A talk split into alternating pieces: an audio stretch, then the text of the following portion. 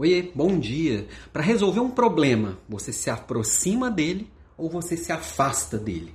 Bom, no meu podcast da semana passada, se você ainda não assiste, se você ainda não assina, procure aí no seu agregador de podcast ou no seu no YouTube, só procurar lá Papo de Líder. No da semana passada, eu falei que qualquer tomada de decisão, um líder deve sempre começar de um bom diagnóstico. Tá? E um bom diagnóstico, você sim, você vai precisar se afastar e você vai precisar se aproximar. Não é um ou outro, são os dois. O mundo é volátil, ele é incerto, ele é ambíguo, ele é complexo. Então a gente precisa saber nuances do detalhe e nuances do, do big picture, né? do, do olhar do todo. Então, muitas vezes você vai precisar se afastar para ter um olhar crítico e vai precisar se aproximar para entender o que cada pessoa que está envolvida naquele problema pensa, quais são os detalhes daquele problema, e aí você se afasta de novo novo para ver o impacto de uma possível solução no todo, se aproxima de novo para ver o quanto aquilo é aplicável e o quanto aquilo implica em coisas no detalhe. Então, nesse movimento de se afastar e de se aproximar, é que grandes problemas têm soluções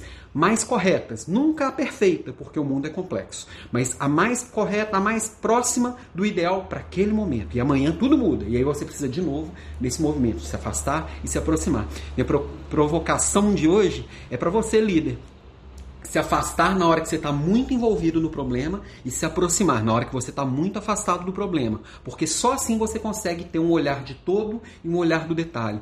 O que a gente fala de conhecimento em T também, né? Que a gente sabe um pouco de muita coisa e muito de uma coisa. Isso é reflexo desse movimento de se afastar e se aproximar. Então, minha provocação de hoje é: se afasta, mas também se aproxima, ok? Beijos para vocês, boa semana!